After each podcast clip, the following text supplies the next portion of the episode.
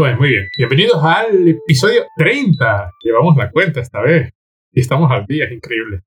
Como cambia, soy un hombre nuevo. Hola Paco. ¿Qué tal, Pedro Jorge? ¿Cómo estás? Hoy me han dicho que no te presento. Y ¿Ah, no? sí, aparentemente no te presento nunca. Paco Casado, un señor que sabe mucho de cine. Doctor. Todavía no. Pero, no, todavía no, todavía no. pero en algún momento lo serás, con lo cual, doctor, El año que viene, espero.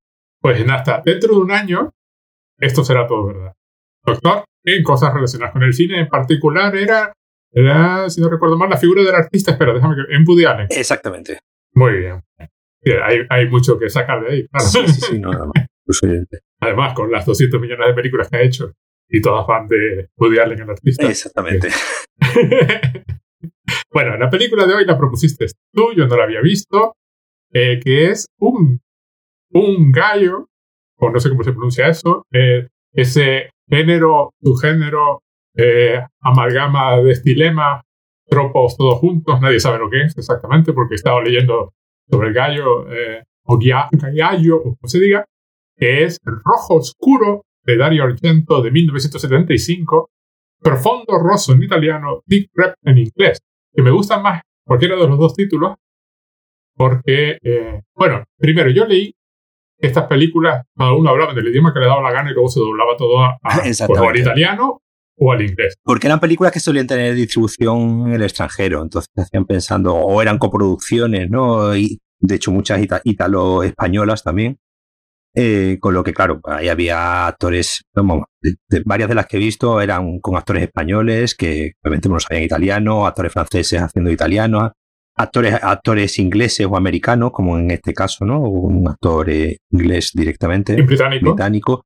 Y era por eso, porque estaban pensadas para, para después distribuirlas en, en contextos más de, de serie B, ¿no? En contextos más de, de pues, bueno, pues los cines que en Estados, sobre todo en Estados Unidos, ¿no? Hay mucha tradición de- del cine de terror así de serie B y entonces, claro, pues se hacían en, en- en italiano y después se doblaban enteras eh, al inglés y como eran muchos actores, algunos actores a lo mejor eh, extranjeros, pues la gente no sabía ni muchas veces ni que estaba viendo una película en italiano. Sí, además, eh, aquí aparentemente cada uno hablaba en su idioma. Imagino que el protagonista se llama David Hemmings, es el actor, eh, que además tiene una conexión muy curiosa que, claro, tú podrías explotar hasta el final de los tiempos, que es Blow Up de Antonioni, Claro. que fue el protagonista de Blow Up de Antonioni, que es una película curiosamente conectada con esta. Sí, sí. Una cosa, una cosa antes de seguir. Me encantan tanto el título italiano como el título en inglés porque contienen la palabra en uno en caso profundo y en el otro caso deep, que, que, que dan a entender que alguien se hunde en algo. Mm.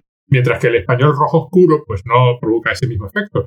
Porque efectivamente al protagonista acaba hundiéndose donde no es capaz de salir. En, ge- en general, el tema de, de los títulos es, eh, es bastante, incluso diría, poético, ¿no? En muchos de estos, eh, muchos de estos, de estas películas, porque bueno, ya empezando por, digamos, la que, la que se dice, ¿no? Que es como el primer eh, Gialli, que sería, digamos, Gialli sería en, en singular y Giallo sería todo el, todo el, todo el movimiento, ya en, en plural.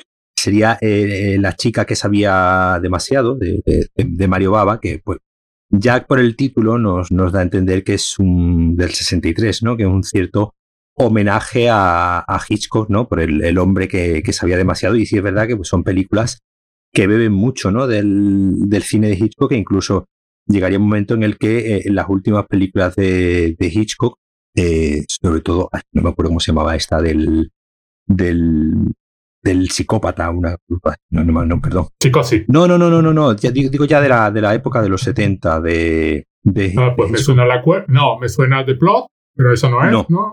Eh, oh, Más modernas de, de Hitchcock. ¿no? pues de verdad, se me, se me ha ido completamente el nombre de la, de la película. Es una, una eh, Frenesí, Frenesí del, ah, Frenesí del vale, 72, Que, que, que es una película ya además muy, muy, explícita, muy explícita, ¿no? Ya para, para ser de Hitchcock, que venía del cine, del cine clásico. Y, este cine, pues, eh, eh, tiene, como digo, mucha conexión con Hitchcock. Y digo, y, por los títulos, te leo algunos de los, de los títulos que tengo por aquí.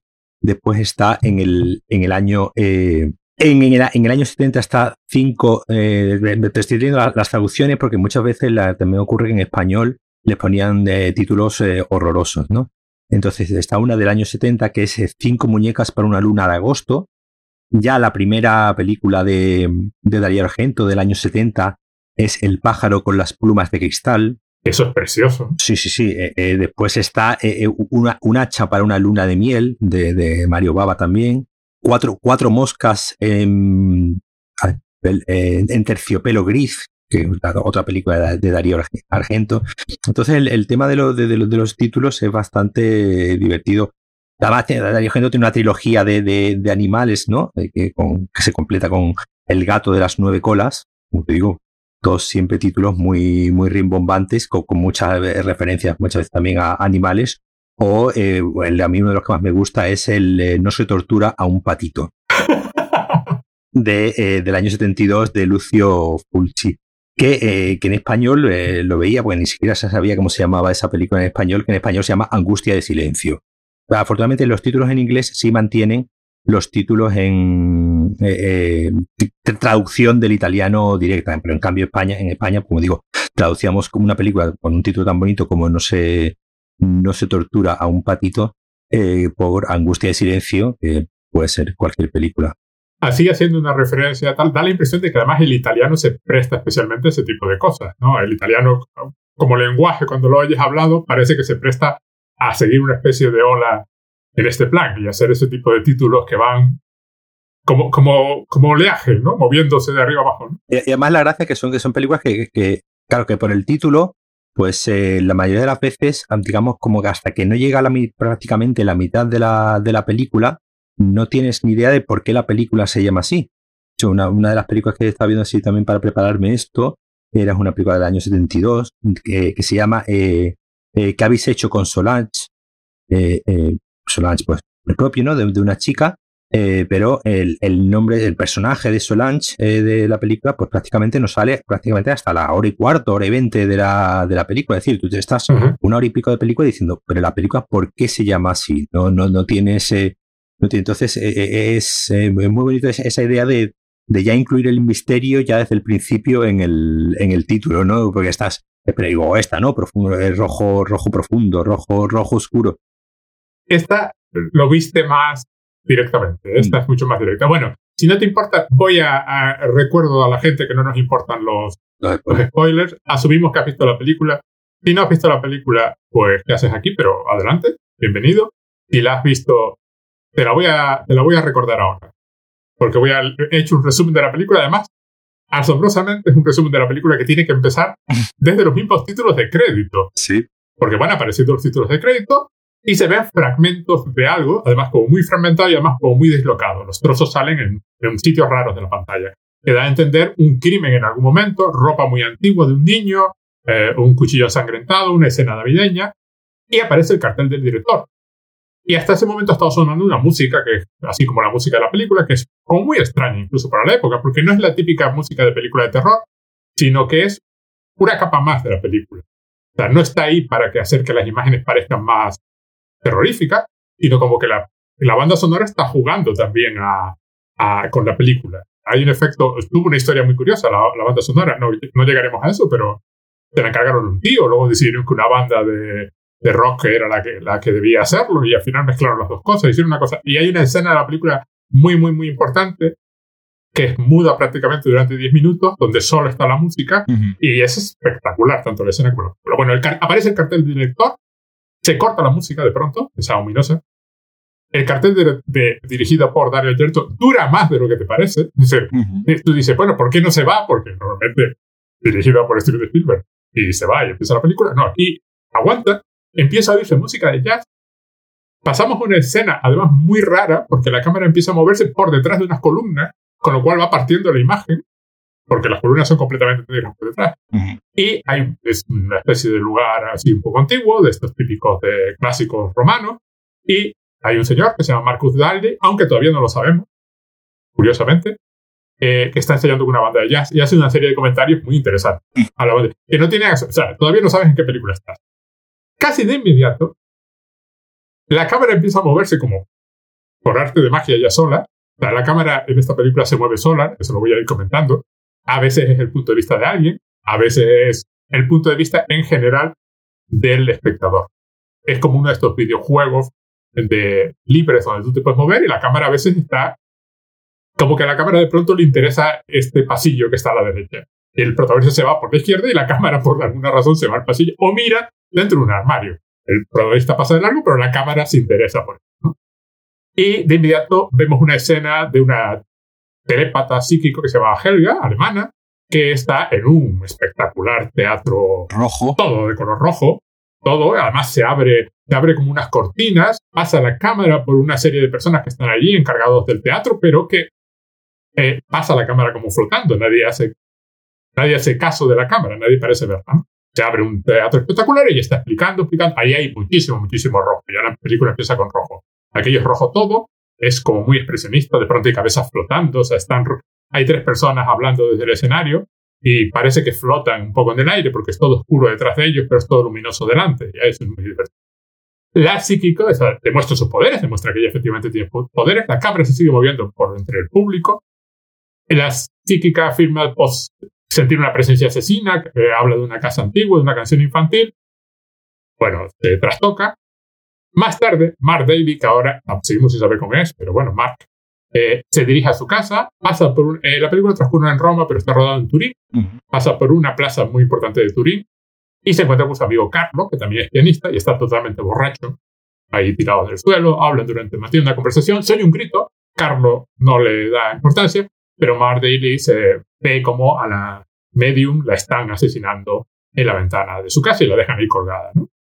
Sube corriendo, pasa por un pasillo lleno de cuadros extraños en la casa de la mujer y eh, se deja entrever y cree entrever uno en particular, pero todavía no lo sabe. Encuentra a la mujer muerta, llega la policía y también una periodista llamada Jana. Eh, Mark comenta la desaparición de uno de los cuadros en el pasillo. no sabe cuál es, pero sabe que algo ha cambiado en el pasillo al moverse otra vez. Como cree haber visto algo importante, se obsesiona. Su amigo Carlos dice que no es nada, que deje de preocuparse. Eh, Mark se siente atraído por el asunto y con la ayuda de Janet comienza a investigar.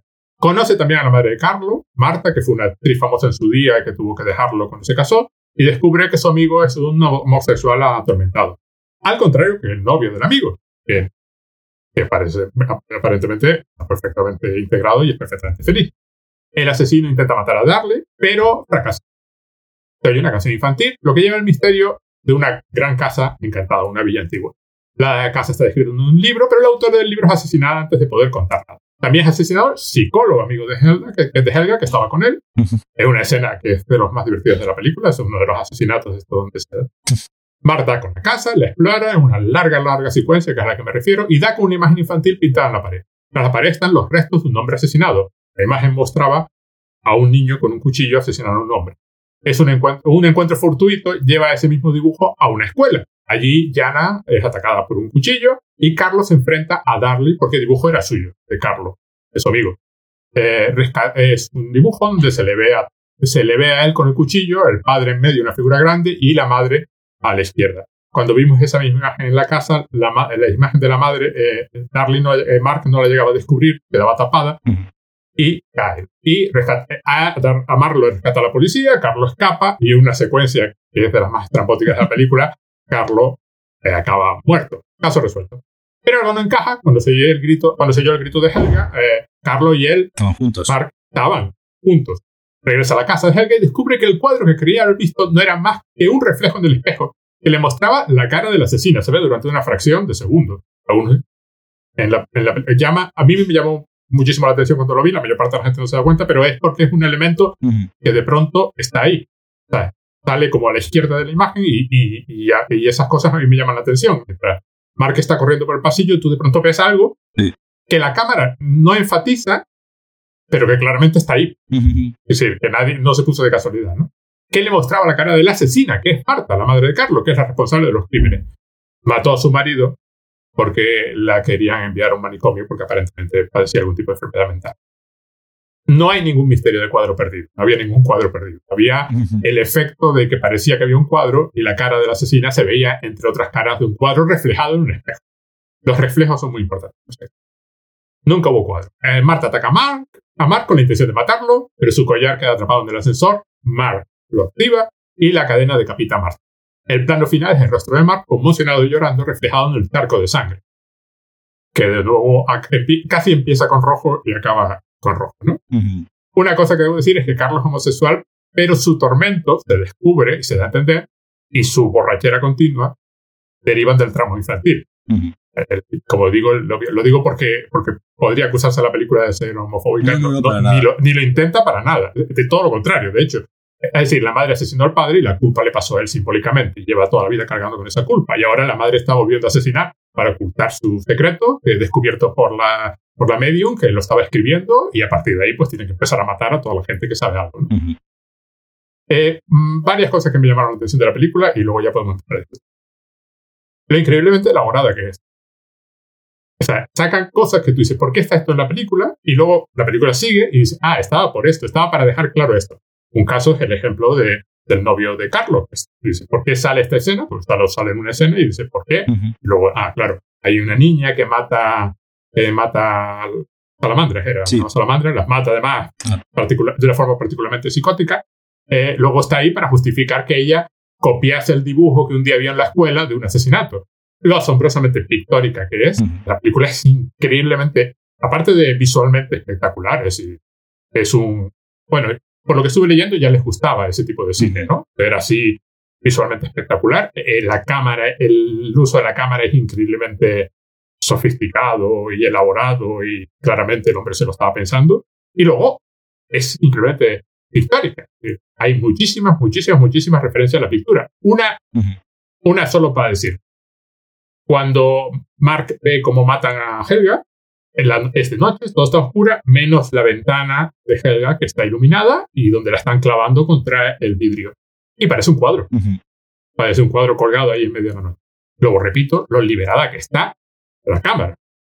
Que ya no es ni el punto de vista del asesino, ni el punto de vista de ningún personaje, ni nada. Parece que la cámara tiene un punto de vista propio que mete, por un lado, mete al espectador en lo que está pasando y por otro lado lo saca porque da la impresión de que tú tienes la libertad que no tienes habitualmente en el cine, de que no, no puedes mirar cualquier parte del plano, pero estás mirando al plano. Aquí da la impresión de que te está dando libertad y es curioso, curioso, curioso, porque por lo que estuve leyendo también sobre la película, es uno de los usos más elaborados que hizo nunca Dario Argento de, la, de ese tipo de cámara. Sí, yendo por, por, poco por partes, bueno, la, la, película en sí. Bueno, como, se ve, y como se ve, la cosa es muy elaborada. Sí, sí, sí. Dura 122 minutos. Sí, es, eh, es, es, algo, es, algo atípico ¿no? en, esta, en estas películas porque sí suelen ser películas eh, más bien, pues, es raro que una película eh, del ah, ah, ah, ah, otra cosa, perdona, otra cosa que me llamó muchísimo la atención. Primero, la cantidad de personajes femeninos que tiene y, la, y lo potentes que son. Sí, sí, sí. Porque tanto la madre de Carlos, en la escena que aparece haciendo de vieja tonta que no se entera de nada, roba toda la escena. Como personaje de la, la niña.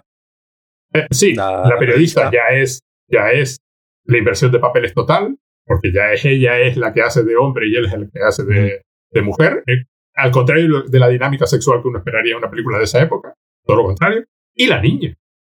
Que la niña aparece dos veces y también se queda con la película. La niña asesina a esta psicópata que mata a salamandras con. Además, no tenía por qué ser una niña. No, no, no. Lo que ella, la función que cumple en la película, la podría haber cumplido un niño exactamente igual. Pero la, autora del libro es una autora, que no tenía por qué ser.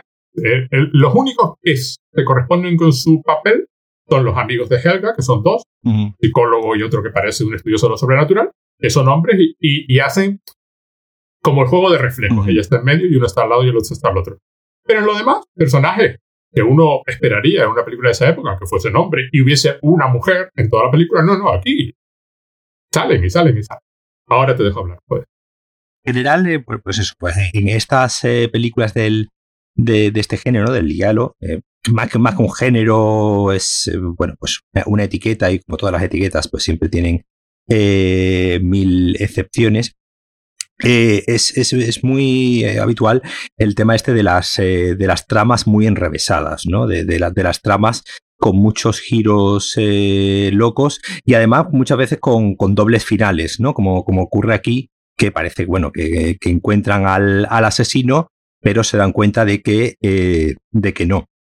De que o hay un segundo asesino o a la persona a la que se ha acusado no, no era. Esto era, como digo, muy, muy habitual. Eh, claro, esta película ya es del año 75, ya digamos, esto, digamos, tiene, este género, digamos, tiene su punto álgido pues en de, finales de los 60, 68, 69, hasta más o menos esta fecha, son como 7, 8 años donde se producen eh, probablemente 40 o 50 películas de este género, que es, que es algo eh, muy, muy, bestia para incluso para los números ¿no? de, de, hoy en día.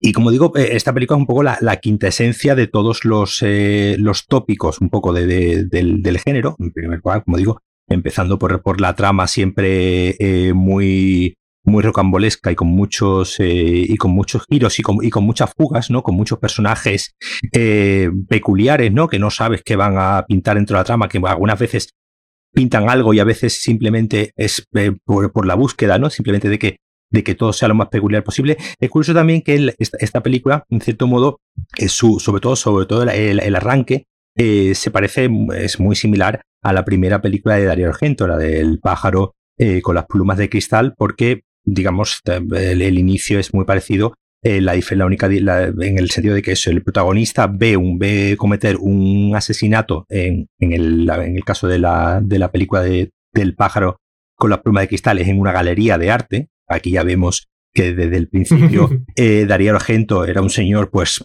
muy interesado ¿no? en, el tema, en el tema artístico y se produce algo muy, muy parecido, que es una especie de como de confusión entre lo que el personaje cree que ha visto y lo que realmente ha ocurrido, ¿no? De hecho, eh, aquí en la, en hay un momento incluso se explicita, ¿no? Cuando, cuando, cuando él va, se lo lleva a la policía, ¿no? Después de, de, de ver el, el, asesinato y que vuelve a quedar con Carlo, con, con, el amigo, y el amigo le insiste mucho en que eh, no confíe tanto en su memoria, ¿no? Que, que, no, que no confíe tanto en su memoria porque la memoria le puede engañar y que la memoria es una construcción que en realidad pues no, no, no se corresponde con lo que pasó realmente, ¿no? Y, y como digo, eh, eh, esto es un tema que en general un poco recorre, ¿no? Toda la, toda la filmografía de Darío Argento, como digo, ya desde esa primera película, que tiene un, como digo, un inicio muy parecido al de, al de esta.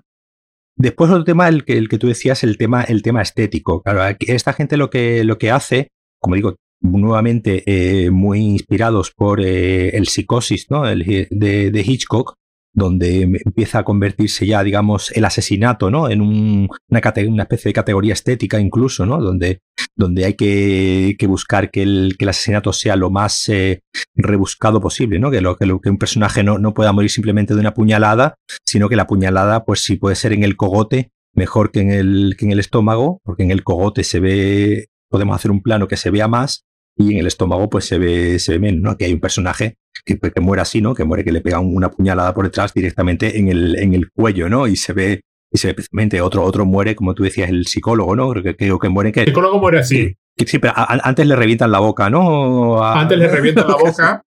es, una, es una película más llena de referencias, porque en un momento dado a Mark le preguntan, ¿por qué eres pianista? Ah, sí. Lo pregunta Jana. Bueno, la profesión de Mark la ponen en duda continuamente. Ahí, ahí toda la película está todo el rato eh, negando su masculinidad. Sí. Entonces la policía le parece raro que sea pianista, no acaban de entenderlo. Marta, la madre de Carlos, lo llama continuamente ingeniero, como en plan, no puedo creer que un hombre como tú sea pianista, porque mi hijo es pianista, tú no eres como mi hijo. Sí, sí, sí. Él, y Ana le pregunta en un momento, ¿por qué eres pianista? Y él comenta, si, fue, si fuésemos al psicólogo, le diría que era por, por darle un golpe en los dientes a mi padre.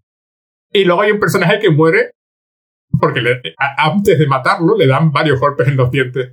Claro, el tema, el tema del psicoanálisis, por ejemplo, también es muy deudor de Hitchcock, ¿no? Eh, ya, Hitchcock ya lo usa en, en, en, Psicosis, ¿no? Para darle la explicación final esta de, de, quién era Norman Bates y, bueno, y después en Marnie la ladrona, por ejemplo, pues el tema del psicoanálisis a Hitchcock le, le, le obsesionaba, le obsesionaba mucho, sobre todo, pues eso, pues por el, el ver de dónde puede venir esta, esta maldad del, del asesino, del, del, psicópata. Y aquí sí, aquí están continuamente también, también eh, argumentando eh, ese, ese tema. Bueno, de hecho, como ya, como decías tú, hay un personaje directamente que es, eh, que es eh, psicólogo.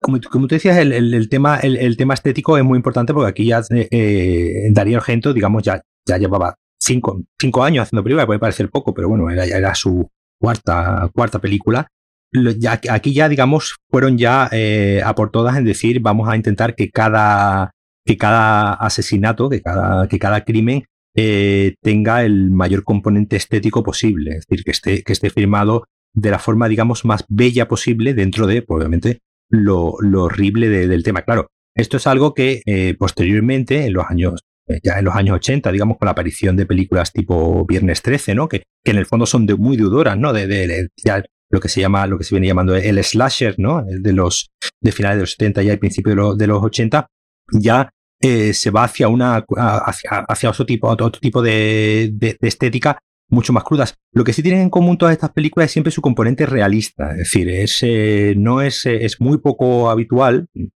Eh, eh, en el diálogo, pues, por definición, son películas donde el elemento fantástico no tiene presencia.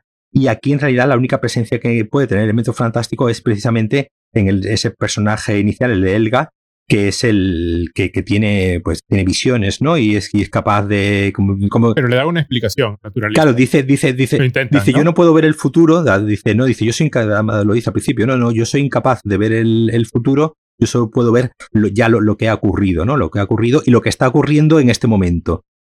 Y el psicólogo da una explicación así en plan los animales son telépatas y estas cosas.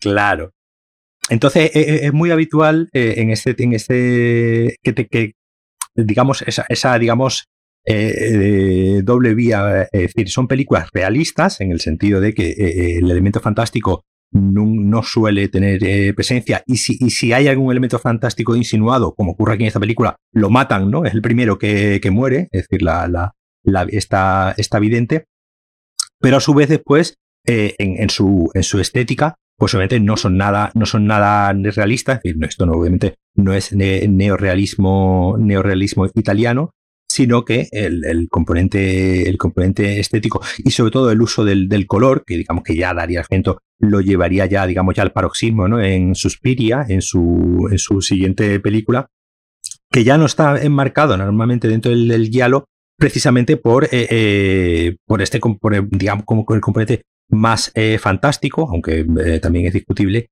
que tiene, que tiene Suspiria. Ya en, en Suspiria directamente el, el juego de, de, iluminación y de, y de colores es eh, ya eh, tremendo, llegando a, a, a, límites casi, casi abstractos, ¿no? Aquí hay, hay dos colores también muy, muy presentes, por un lado el rojo de, del título, pero a mí me parece muy interesante el, el color verde, por ejemplo, de la, de la mansión, ¿no? Uh -huh. La mansión está a la que, la mansión está donde se produjo, ¿no? El, el asesinato del, del padre de, de Marco y que él va, y que él va a, a visitar es una mansión, mansión de estas así con, con muchas eh, plantas, ¿no? De estas que están eh, con, con, mucha hiedra, donde el, el, el, color verde es muy, está muy, está muy presente. Como tú bien decías, eh, Darío Argento es un, es un esteta, es decir, un director, un director eh, muy, muy obsesionado con la estética de, de, de, sus películas y, pues, posteriormente, pues, por ejemplo, directores como Brian De Palma, ya, ya en Estados Unidos, eh, en cierto que, que, aunque sean medianamente contemporáneos, pues eh, eh, digamos que es lo más parecido ¿no? que, pudo, que pudo haber en Estados Unidos a, a, a Darío Argento. Este, este gusto también de, de, Brian De Palma. De hecho, aquí, aquí hay muchos, aquí hay muchos, eh, muchos planos que con, con, doble focal, ¿no? Que era algo que se hacía mucho en los años, uh -huh. en los años 70 quiere exponer a, dos personajes que están en diferentes eh, posiciones de, dentro del, plano, es decir, uno más, más cerca de la cámara y otro más lejos, pero que se vean los dos enfocados. Obviamente esto, esto es una aberración porque el ojo humano no es incapaz de, de, mantener el foco ¿no? en, en, esas dos, pero eso se hace pues con una cámara con dos, eh, con dos ópticas y eh, enfocando a dos, pero claro, crea, crea un, siempre un efecto muy, muy extraño. Y como digo, es, es, algo muy, muy habitual en general en todas estas películas, eh, ese componente siempre estético eh, y sobre todo eh, haciendo uso de los, eh, de los colores, ¿no? De los colores siempre muy, muy chillones muy presentes y el color de la sangre, ese es muy, es muy, es muy habitual también, esa sangre roja espesa, pero muy, pero muy brillante, ¿no? Que, que no es, obviamente, pues esto totalmente antinatural, pero como digo, eh, es una de, la, de, las constantes también. Otro tema, otro tema, que también tú un poco apuntabas es eh, un poco el, el, tema de la masculinidad, ¿no? que, está, que está muy presente en estas películas, sobre todo porque, eh, como digo también, muchas veces de forma contradictoria. Muchas de estas películas también tienen un alto contenido erótico, ¿no? Muchas de ellas eh, directamente son películas bastante eróticas, sin ningún, sin ningún pudor, porque bueno, eso era lo que, lo que vendía. Eh, en general, pues todas las eh, mujeres, todas las chicas que suelen salir en estas películas, pues son todas eh, chicas monísimas, guapísimas, como, como, y además muy italianas, ¿no? De esto, de esto que lo ves y dices tú, esa mujer es, es, el canon clásico de, de mujer bella italiana, pero con la particularidad, y aquí Daría Argento vuelve a repetir, en que en gran, en gran cantidad de, ocasiones la asesina termina siendo una mujer. Es decir, es algo muy habitual, ¿no? En estas películas también, que, pues, que hay siempre pues, una serie de asesinatos de forma muy truculenta y un personaje normalmente externo a la policía o ayudado por la policía, pues tiene que ir investigando, ¿no? Es decir, este suele ser un poco, y al final pues se descubre quién es el asesino, ¿no? Suelen ser Houdinits, ¿no? Que se, que se conoce. Eh, pero aquí la particularidad es esa, que, que muchas veces, el, como ocurre y como ocurre aquí, pues eh, la, el, asesino, el psicópata, pues suele ser eh, una, una, mujer, ocurre en todas las, las películas, bueno, en las películas anteriores de Darío Argento, en todas ocurre, ¿no? Entonces, Aquí, en cuanto, claro, si ya conoces un poco los, eh, los tropos del, del, género, claro, eh, eh, si, la, estás viendo sin saber nada, pues vas buscando a verlo, a ver qué personaje femenino puede ser. Claro, aquí en esta película solamente hay un personaje femenino, digamos, de, de importancia, ¿no? Que es la, que es la chica periodista, porque bueno, la madre de Carlos, pues aparecen. Y se, y se, y se da a entender en cierto momento que es la periodista. Sí, sí, sí, sí, claro. Porque una, cosa, una cosa que no he dicho es la villa arde, él queda inconsciente porque alguien eh, lo ha dejado inconsciente para que muera ardiendo y cuando se despierta está la periodista con él que, que había venido porque él le había dejado una nota. Es decir, está todo la película es súper precisa, es decir, nada pasa sin que tenga una justificación dentro de la película. Y se despierta y durante unos segundos da totalmente la impresión de que ella es la... De que ella es la asesina y, además ahí en esa, esa escena es muy buena también porque precisamente lo que hace es subvertir el tópico de, la mujer en, eh, rescatada, ¿no? De, sí, además a él lo rescatan continuamente, porque no es la primera vez que ella lo rescata, porque ya cuando lo asesina intenta ir a matarlo a su casa, llaman por teléfono, es ella, y él le dice que venga. O sea, le pide ayuda que venga. Y cuando Carlos lo está apuntando con una pistola, es la policía el que la que salva a Mark. Él, es, tremendamente pasivo.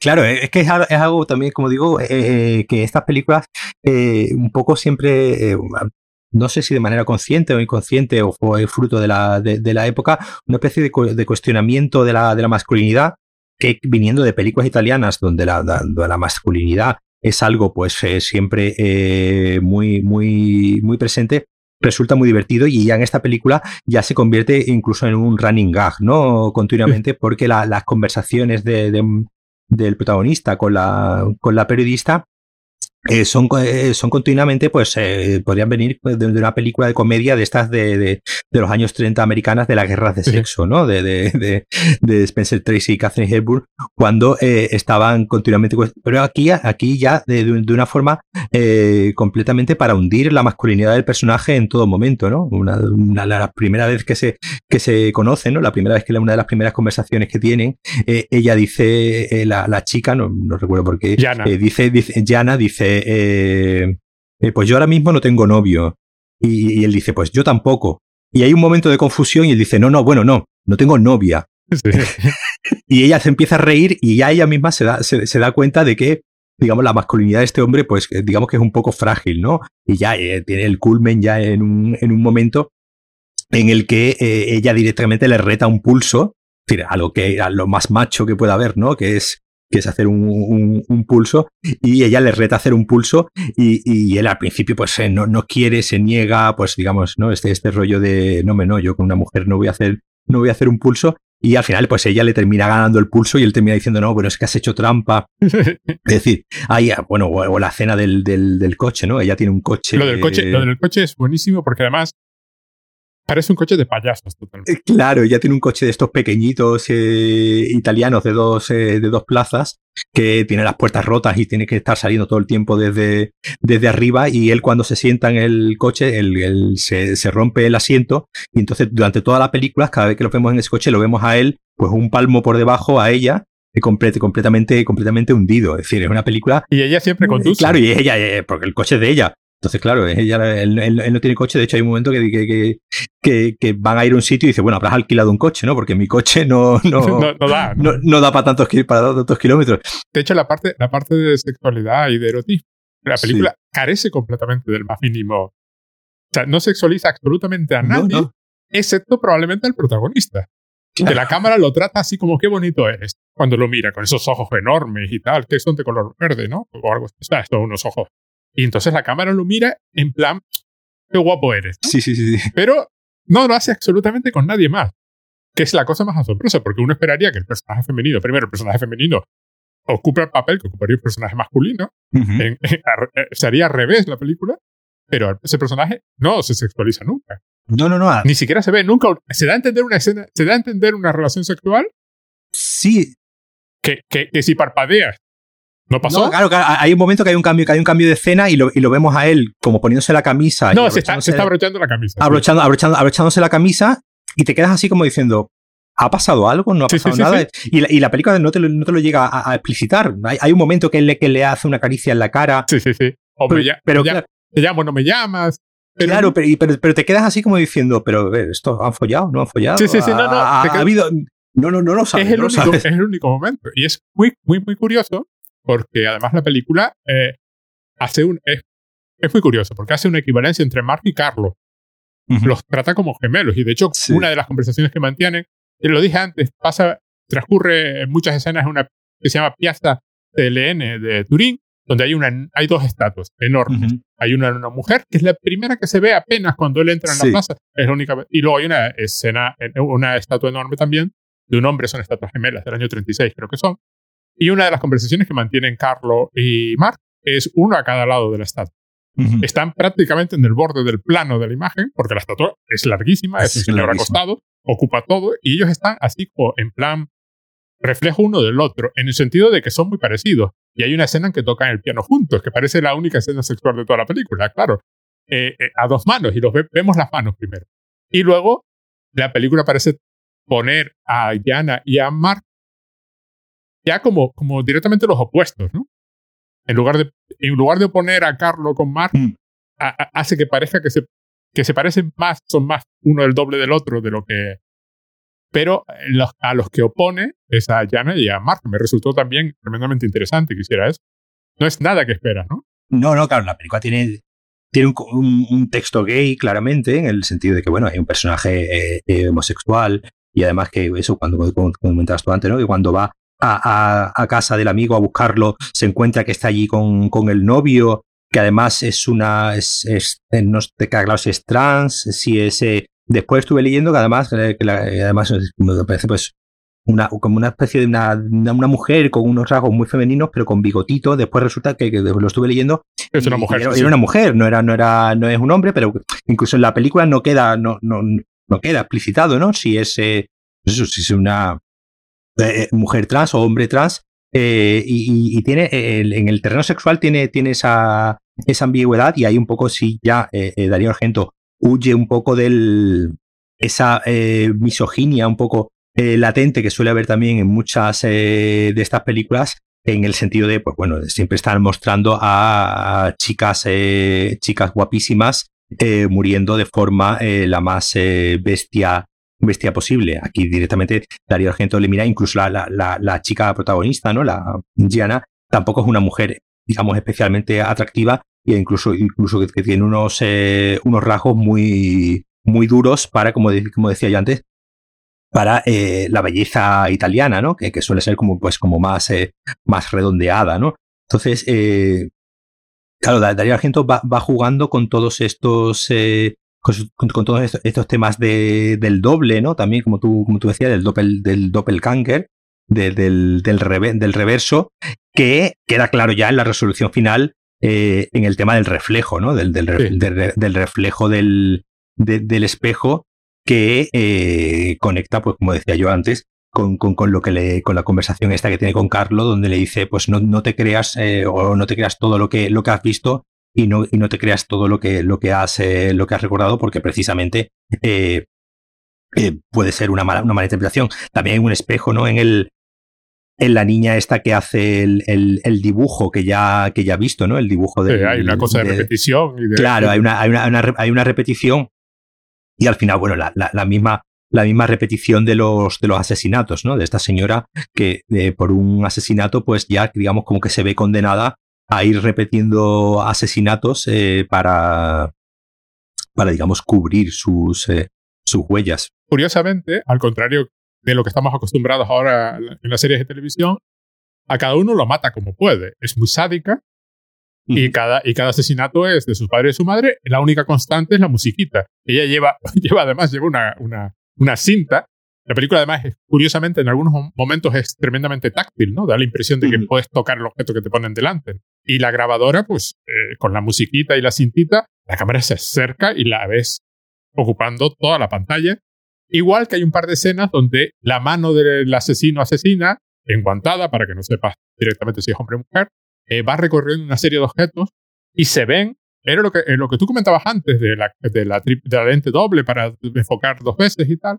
Aquí usaron una lente que va en forma de tubo para poder reproducir canicas perfectas, maravillosas y preciosas que ocupan absolutamente toda la imagen. Es decir, hay, un, hay una inversión técnica de estar dispuestos a, a llevarlo al extremo. Eh, alguien lo conectaba en un artículo que leí sobre la película con el hiperrealismo. En el caso particular, una, un artista que se llama Charles Bell, que hacía este tipo de cuadros, cuadros inmensos, enormes, con canicas que se ven descomunales, pero usaba una proyección sobre, la, sobre el Hay técnicas muy, muy en ese plan.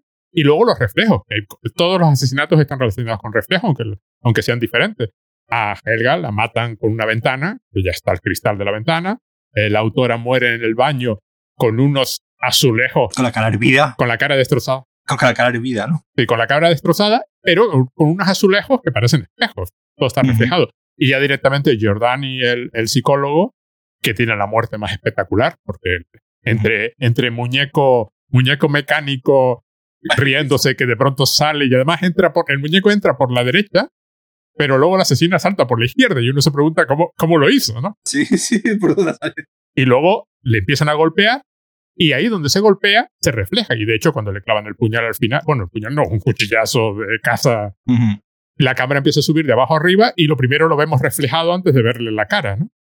Y la película acaba con un reflejo. Y la, la, película acaba con un reflejo y además hay muchísimo, muchísimo vapor hay una escena que tú dices, ¿a qué vino esta escena? Donde él está hablando por teléfono con la, con la periodista y está en una cafetería y de pronto salta el vapor esto de las máquinas de, de las cafeteras. Y tú dices, ¿por qué de pronto hay vapor? Y luego la autora del libro muere rodeada de vapor porque está en el baño, le han puesto el agua, debe salir a 2000 grados y la ahogan entre la ahoga y la queman con el agua caliente. Y es una, y es una clave para resolver el, porque, hace, hace un con el, con el dedo, aprovechando el vapor, hace, hace un eh, pues bueno, pone, pone una, una, palabra en el, en un azulejo y después, pues el, el psicólogo, ¿no? La, el psicólogo visita la escena del crimen.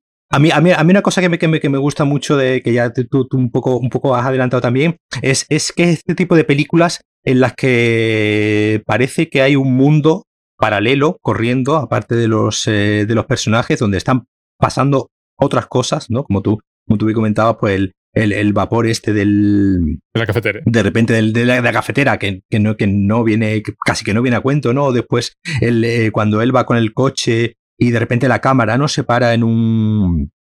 En un, en un camión que está reparando que está reparando algo. Sí, sí, sí, muy curioso. De repente hay, hay un inserto de, de, de, unos perros peleándose que no viene a cuento tampoco, no, no, no, no, casa, no casa con nada. El detalle de la, de la niña con que, que, torturaba a las, eh, las lagartijas, igualmente es un detalle que no aporta absolutamente nada, nada a la trama. La conecta con, con Carlos, te da a entender que hay un niño asesino. Sí, sí, sí. Que... Sí, pero efectivamente, se podía haber hecho mucho más económico, ¿no? Claro, pero es, eh, eh, esa, esa es, eso, a eso es a lo que me refiero. Es como, hay como una, hay una especie de cantidad de mini historias dentro de la historia general porque lo de la eh, niña es toda una historia, efectivamente. Claro, porque, te, imaginas el, pasado de esta niña, de cómo esa niña ha llegado a ser una torturadora de lagartijas con, con, con, agujas.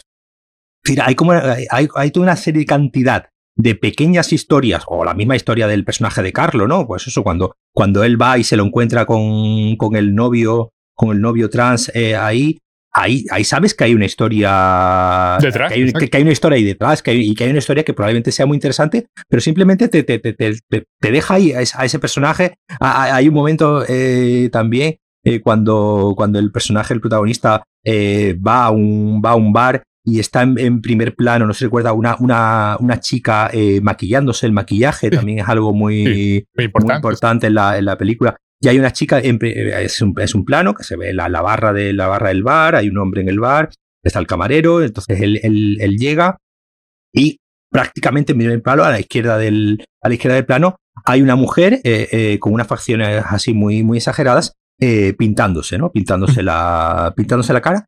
Y ya está, no, está ahí, simplemente, pero, pero está tan en primer plano que obviamente tienes que verla, es decir, no es, no es algo, no es, no es algo que, que, pase, que pase desapercibido. Claro, después, después vemos que, el, que la, la asesina, lo vemos varias veces pintarse, ¿no? Los, pintarse los ojos.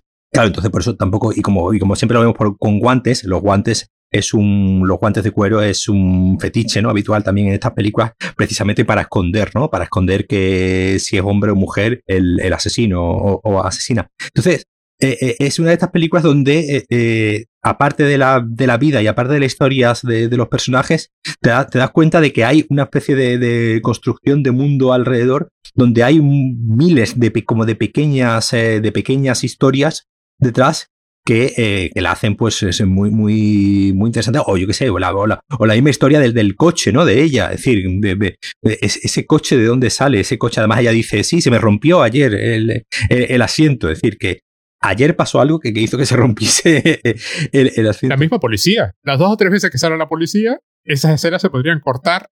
Vamos a ver. No quiero decir que se podrían cortar. La no, película no, no, es estupenda. Sí, sí, sí. sí. Y la versión inglesa eh, tiene, no sé si 40 minutos menos, una, una brutalidad esta. La, la, versión americana comenta todas las partes buenas, corta todas las partes buenas que hemos contado. Y, y, deja, y deja, la, y deja y de la, copia americana, digamos, deja la película eh, desnuda simplemente en su esqueleto de película de intriga. Es decir, resolución del asesinato, asesinatos y ya está. Todos estos elementos de humor, de conversaciones, digamos, románticas, sexuales entre ellos, de todo, el, todo lo del coche, eh, todas, todas estas cosas que parecen, que podrían parecer eh, superfluas y que en realidad, digamos, son superfluas a la trama eh, en sí, son, y son, yo creo que lo, la, la, lo que hacen grande a, a, la, a la película. ¿La película? La, la, la, quitan, ¿no? En la, la, versión americana y claro, pues que pues, reduce la película a pues prácticamente a 90 minutos. A nada. Pero claro, esto, es decir, estoy usando la palabra quitar en el sentido de si la trama de asesinato fuese lo único importante, que no es, la película no va de eso, los asesinatos se suceden de, eh, a pesar de todo lo demás que está sucediendo, hay elementos súper curiosos, como por ejemplo lo de las policías. Hay una escena que transcurre en la comisaría que solo es para explicar cómo es el mundo de esos policías. Uh -huh, sí. No es para nada. Que si están sacando una Coca-Cola de la máquina, que si están planeando una sentada, por alguna sí, razón sí. se da a entender que hay problemas laborales y tal, y están. O sea, tienen como vidas independientes. El policía, cuando aparece por primera vez, está interrogando a Mark sobre qué pasó. No se cree, o sea, lo del pianismo, lo de que es pianista se lo olvida periódicamente, claro, porque uh -huh. no, no, es incapaz de conectarlo y está interrogándolo con un sándwich en la mano. Sí. Que además usa como para apuntar. Pero. Y, en otro, y, en un, y luego, un poquito más adelante, otro policía le ofrece café de un termo. Uh -huh. Y están en la escena de un crimen. O sea, acaban de matar a una señora muerta ahí. Y tiene todo este tipo de, de cosas. Tiene también una subtrama, unos minutos, dedicados a encontrar la villa. Uh -huh. Porque él de. Claro, muere el autor del libro, ya nadie sabe dónde está la villa, pero se da cuenta de que hay de entre todos los árboles, un drago. Sí. Entonces empieza a ir a viveros, uno detrás de otro, a preguntar por quién vendió dragos uh -huh. en esa época. Más o menos, donde donde es la fotografía. Y claro, no salen uno o dos, salen como tres o cuatro. Sí, sí, no, no, es un árbol tal, no se da bien aquí. Hay, un, hay también un juego con eh, lo que puede o no puede crecer en un sitio determinado uh -huh. y, y, estas cosas. Un, a mí me remite, claro, el drago es, un, es, una planta canaria y se menciona Canarias en varias ocasiones. A mí me remite a la sangre de drago, claro, uh -huh. que era una cosa que se vendía en su época, ¿no? Y él, en un momento dado, dice, eh, soy, ah, soy ecólogo. Sí. Y estoy estudiando no sé qué. Claro, miente sobre su propia profesión, en plan, que voy a decir, no voy a decir que soy pianista, que estoy... y quería ir a lo pictórico, porque además es muy divertido. A mí me resulta, porque claro, como tú bien has dicho, el dibujo está duplicado ella, la niña, copió el dibujo, no se llevó el dibujo original. El dibujo original sigue en la escuela, por eso la parte, una de las partes finales de la película transcurre en la escuela. Pero ese dibujo está a su vez copiado del que hay en la pared, que parece -huh. un fresco romano. Sí. Claro, parece que porque está detrás de, de como la escayola que cubre la pared. Él la va desmontando, la, la casa está muy en ruina, Y de pronto aparece el dibujo, hay una parte que, que él no ve, pero sí vemos nosotros porque se rompe, y luego rompe la pared y literalmente el dibujo oculta el crimen. Porque detrás de la pared está la habitación original donde está el muerto, momificado ya, completamente reseco. Y hay un continuo juego entre con lo pictórico, con la imagen dibujada que en, que oculta algo. Oculta la realidad, pero también la, la, transfigura. Porque él cuando ve el, por primera vez piensa, claro, la idea en la cabeza de que el niño es el asesino se le mete porque es lo que se ve en el dibujo. Pero el dibujo es el reflejo de lo que pasó después de que la madre matase al padre. Él cogió el cuchillo, pero no mató a su padre. Pero eso no, no lo llega a ver él. Y luego está el elemento súper llamativo, que es la referencia a Edward Hopper, sí, sí, cuando entran en esa plaza y hay un bar idéntico a ese cuadro súper famoso de Hopper del diner nocturno. Y es absolutamente idéntico, que es donde trabaja Carlo de pianista y da a entender que, bueno, la relación laboral no es muy allá. Cuando tocan juntos, el camarero dice que se cuide porque como el jefe vea que el otro toca mejor, lo va a contratar. Y, y todo este plan. Y, y, y, esa referencia está ahí. Y además, Adrián Gento hace una cosa que, que es súper loca, me parece a mí, que es que en esa, en esa, en esa escena, en los extras están todos eh, Son muy eráticos. no, no, no, no, muy eráticos no, no se mueven, son maniquíes. Es decir, son personas pero están, pero están completamente inmóviles, que, es algo que obviamente es algo completamente eh, poco habitual y real en el sentido de que, bueno, pues los extras siempre de fondo, pues una cosa que se, que se de, de, primero de escuela de cine es que, bueno, los extras del fondo, pues se tienen que mover precisamente para que parezca que hay vida de, de fondo.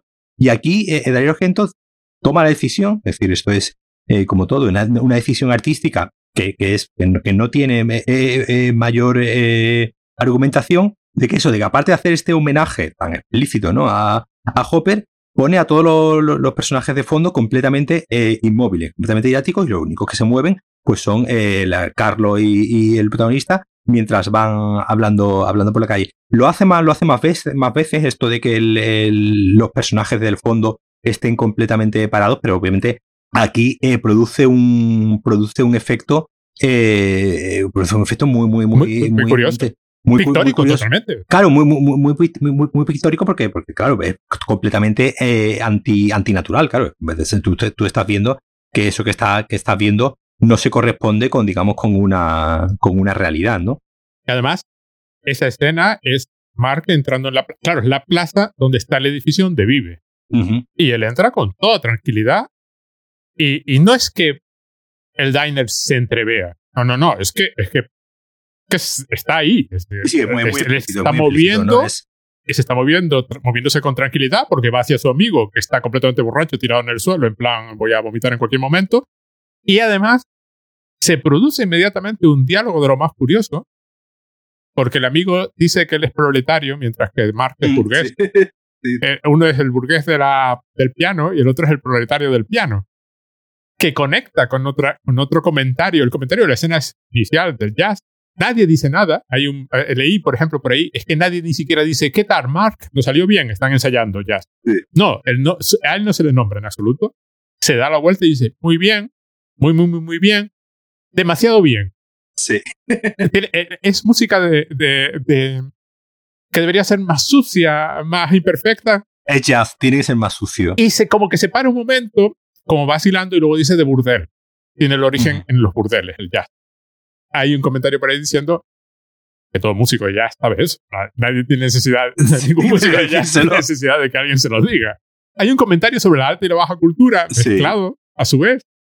Porque, por ejemplo, me encanta la, escena final de decapitación es súper explícita. Si la cadena esa que lleva la señora la, es de titanio, porque, vamos, le corta el cuello y no se rompe en ningún momento y atraviesa la columna vertebral y, la, la decapita.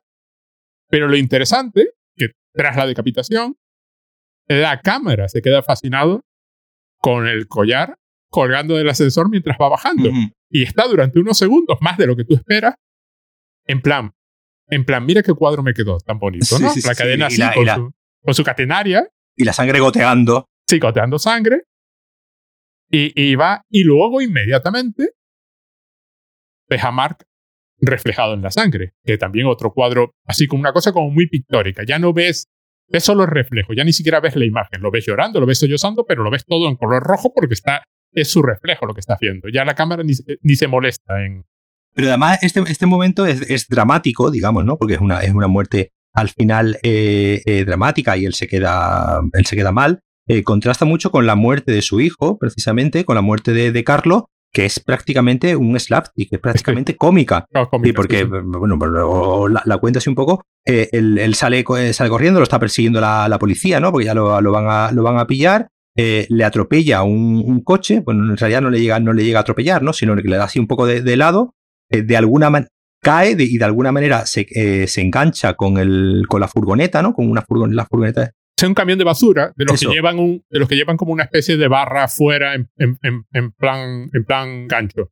Entonces lo agarra por ahí y lo empieza a arrastrar por la Y ciudad. se queda, eh, se queda enganchado, se queda ahí enganchado y entonces eh, lo- los del camión de basura no se dan cuenta y entonces se pegan durante un rato, durante un minuto de, de película eh, eh, con, el, con el cuerpo. dándole golpes. dándole golpes, vamos viendo cómo, cómo se va, ¿no? Con la, la- la cara contra el cemento, contra el contra el asfalto, hay un momento que da una curva el, el, el camión y, y- y choca, ¿no? El cuerpo contra, contra el bordi, contra el bordillo. Es decir, es es una muerte que como que además es bastante larga, dura como Sí, un, minuto, un, minuto, un minuto, un minuto y pico, donde, el- donde al cuerpo le van dando eh, eh, golpes por todos lados hasta que llega un momento que, que llega a tal paroxismo que, que termina resu- resultando eh, hasta, hasta cómico, ¿no? Y, y al final, cuando por fin se dan cuenta los de la basura de que llevan algo arrastrando, paran y entonces le atropella la cabeza un coche Exactamente. y revienta como, una, como un melón. En- Está hecho en ese plan. Eh, la, la muerte de la madre en ese aspecto es un poco más, más, más dramática. más dramática, porque además es un estran- se ve, la, o sea, además, la- el, estra- el estrangulamiento es rápido, es decir, Sí, sí, sí, sí. provoca, provoca un efecto. de- Digamos que el ascensor, el ascensor nos, ataca, nos atasca. Y además, eh, en todas las muertes le sale algo por la boca a los que mueren. Sí. Hay, mucho, hay mucho líquido que sale. Helga ya lo prefigura, porque cuando está en el teatro hablando de la presencia esa y se conmociona y se pone a gritar, en plan medio sufriendo un- una posesión, expulsa el agua por la boca que había estado bebiendo. La, la, la echa. Y hay mucho efecto de, de eso también, de, hay muchísimas, muchísimas repeticiones. La película, bueno, es, es muy jazzística, supongo, en ese aspecto. O sea, Mm. hace todo tipo de repeticiones y juega con lo que está contando una y otra vez y lo repite. Como hace con la niña, como hace con el niño, como hace con la escena de Navidad, que la vuelve a mostrar, la cancioncita infantil.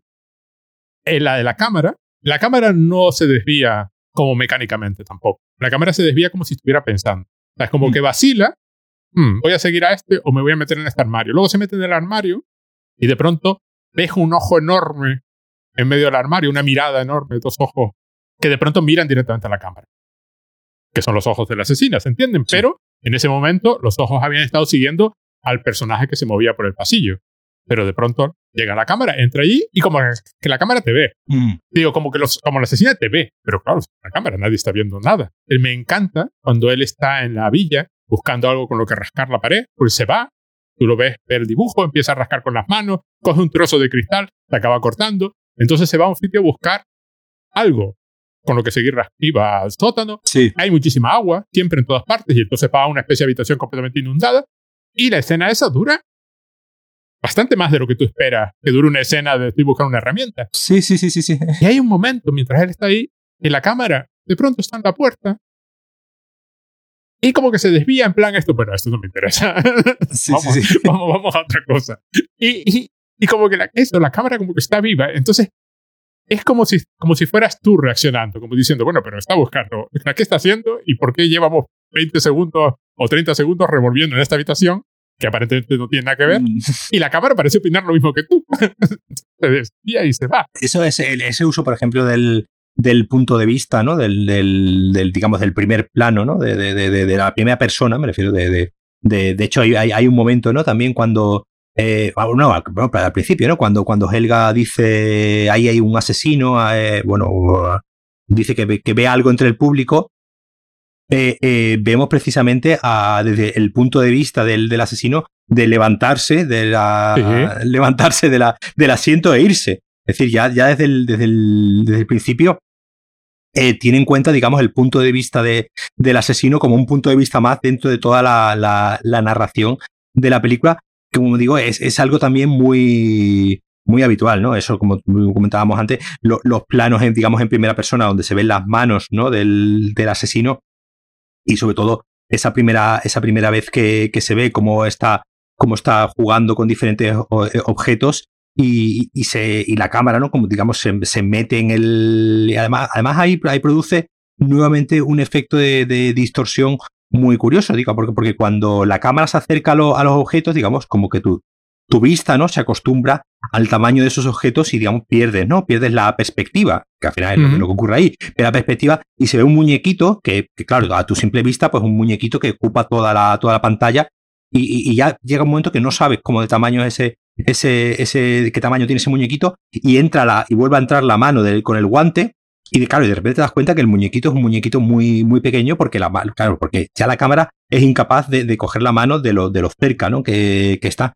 Entonces, ese, juego continuo también de, de perspectivas, ¿no? De, de puntos, eh, de puntos de vista, eh, es muy, es muy, es muy interesante también eh, cómo los va, cómo los va desarrollando con el uso de la, de la cámara, ¿no? Es decir, como que parece como que hay varios narradores, ¿no? Está el narrador, sí. Digamos, el, el, narrador en primera persona, que es el asesino al que vemos muchas veces cometer los asesinatos en, en primera persona, eh, obviamente el punto de vista de, de, de, los personajes protagonistas, pero después un punto de vista externo, ¿no? Como ya casi como omnisciente, que es capaz de, eh, eh, ya no de, de, saber la historia, sino de, saber mover la cámara y, como tú dices, llevarla hacia, hacia otro sitio, porque lo, esto que estamos mostrando ahora mismo no interesa, o, queda, o quedarse y contarnos cosas que los personajes no ven, ¿no? Porque, como tú bien has, has apuntado antes, cuando él está rascando el dibujito, eh, le dan el golpe, no termina de, de rascar el dibujo, el dibujo entero y de repente se cae un trozo que lo vemos nosotros, los espectadores, pero el personaje protagonista no lo ha, no lo ha visto, no lo sabe. Eso, eso sí es algo poco, poco habitual, porque precisamente lo que muchas veces lo que hacen estas, estas películas es ese juego detective, detectivesco donde tú vas descubriendo las cosas a la vez que el protagonista, ¿no? Aunque veas los asesinatos eh, en, primera persona eh, y veas cosas que no saben lo, los protagonistas, pero tú vas sabiendo las cosas eh, a la vez que aquí no, aquí, aquí, aquí te va dando toda una serie de información que los, que los propios habitantes de la película no, no, no tienen. Entonces, como digo, el, el, juego con los puntos de vista con, de forma cinematográfica, no, no, no es algo que esté en guion, sino de forma completamente cinematográfica eh, con, la, con la cámara, es también yo creo que uno de los grandes eh, valores de la, de la película. Es espectacular, pero por ejemplo, lo que eso, eh, hay cosas, en la misma, la misma escena final, lo del espejo, o sea, él, él cuando, vamos a ver, él como detective es malísimo. Sí. Y es tremendamente poco eficiente. La mayor parte de las cosas que descubre las descubre porque Yana pues localiza, por ejemplo, a la autora. Cuando llega al final y se da cuenta de todo lo que ha pasado, se da cuenta que él lo que vio fue el reflejo en el espejo de un cuadro que él no llegó a ver porque lo que vio fue su reflejo y alguien que estaba delante del cuadro y por tanto como es un cuadro de caras, pues la cara de esa persona que era la asesina te confundía entonces es un cuadro así como muy yucoyesco. No le sirve absolutamente de nada. Ya tiene al asesino ahí en la esquina. Acaba de, él, ha muerto todo Dios ahí, porque han muerto como cuatro personas para ese, en ese punto. Y, y descubrir ahora es como una victoria vacía. No tiene sí, victoria. Sí. Es una victoria que, que, que, Sí, ¿y ahora qué? Porque además da un poco igual. Él ya está ahí y ya está el asesino detrás. Sí, y la asesina está esperándole, decir, tampoco. Y se lo cuenta todo. Con lo sí, cual. llega a descubrir. Eso es algo, eso es algo también muy, muy gracioso, muy, muy delicado, que, que, que, como te voy a decir, viene de, de, de, de del psicosis de, Hitchcock, ¿no? Esa, esa parrafada final, muchas veces, de un personaje, digamos, como conectando todas las piezas, ¿no? Como si fuese un puzzle y dándote la clave de por qué el asesino es el asesino y qué trauma. Pues claro, aquí obviamente, porque como he dicho antes, el tema psicoanalítico siempre está muy presente. El qué trauma tiene el personaje de turno para cometer asesinato y esa explicación, no solamente obviamente al, al, al protagonista, sino obviamente al, al, espectador, donde nos cuenta, pues también muchas veces de forma muy, muy rocambolesca, de cuál es la base del, de todos estos eh, asesinatos. Y además, por ejemplo, en lo que tú apuntabas antes de historias que están de fondo, cuentan la historia de la villa, uh -huh. que no venía absolutamente, o sea, no hacía falta sí, para sí, nada sí. saber que el dueño era un escritor alemán y que murió de un accidente y tal, y que no sé qué. Y que son detalles que añaden muchísimo. Claro, no, los detalles no son irrelevantes. El gas alemana también. Hay un, sí. hay un riff, ¿no? Hay una cosa así, un musical de, que, de temas que se repiten, ¿no? Igual que pasa con la niña. La niña y Carlos están claramente relacionados, solo que la niña vive feliz matando a sus animalitos. Carlos no mató a nadie y está atormentado. Que ahí también el juego este de reflejo. Le dejan a la niña ir con él en el coche. Es una cosa que a mí me llamó la atención. Yo no sé si es de la época. No sé si, si es que se. O sea, ah, eso, es, eso es otro, otro detalle. El, el, el, el padre, el, hombre va a este, está buscando la villa eh, se encuentra pues un señor del, del, pueblo, el señor del pueblo este, y le dice, bueno, sí, mi hija, mi hija le va a acompañar, ¿no? Que es una niña de, no sé, 10, 12 años o menos, ¿no? 12, 13 años, años, sí, por ahí más o menos. Sí. Eh, dice, bueno, pues mi, mi, hija le va, le va a acompañar. Se, la niña se va con el hombre y, y, el, y, el, hombre le dice a la niña, niña, ven. Y el, la niña se da la vuelta, la, el padre le pega un bofetón a, a, a, la niña, no sabemos bien por qué, y le dice, no vuelvas a hacerlo, algo así le dice, ¿no? Y la niña se va. Y dices tú, este bofetón de este hombre, ¿A qué vino? ¿A qué, a, a, ha venido? ¿Por qué, ¿Por qué, le dice a la niña date la vuelta, le pega un bofetón? Y le, y le pregunta, dice, ¿pero tu, tu, padre te pega? Y dice, no, es que está mal de la cabeza y bueno, pues de vez en cuando pues se, se confunde y no sabe lo que hace o algo, o algo, algo así le dice. Y ya está, ya, ya. No, ya, no, porque eh, la cámara baja y claro, es donde claro. se ve la salamandra con el alfiler clavado. Pero claro, digo, pero te, te mete nuevamente esa historia, historia. De, de, esta, de, de, esta, niña que a, que su padre le pega guantazos y, y, tal, que no, que no aporta nada a la trama, es decir, la trama no varía, no, no, no, no tiene ninguna influencia, pero, pero, pero, pero, pero claro, lo que digo, le, da una vida a todo lo que está pasando alrededor. Eh... Esas son las limitaciones de la crítica de la trama. Uh -huh, claro. Cuando la gente solo se, solo se centra en la trama, y una película solo tiene trama, no tiene nada. Esta, esta película es un ejemplo magnífico de que todo lo bueno de la película no está en la trama, porque la trama no puede ser más normal. Sí, sí, sí. Además, esa, esa escena de la niña tiene su reflejo en la autora que se está defendiendo uh -huh. del ataque que no sabe de dónde va a venir y coge eh, la aguja de ganchillar y se la clava y se la clava a uno de sus pájaros que tiene en casa. Que es un pájaro mina y mata a un pájaro ahí. Hay, otro hay otro animal que muere con algo clavado en la película. La película tiende a duplicar este tipo de cosas. Yo lo que no sé de la escena esa de la niña es, ¿se fían de él? Porque no lo encuentran nada amenazador. ¿Creen que el que corre peligro es él si va con la niña porque la niña es un monstruo? ¿O no les importa? Pero bueno, maravillosa, estupenda. Te lo agradezco muchísimo, la disfruté enormemente. Una maravilla se ve de fábula y con unos colores súper, súper intensos. Bueno, Paco, lo dejamos aquí por hoy. Nos vemos la próxima semana. Con suerte y hasta el, el episodio 31.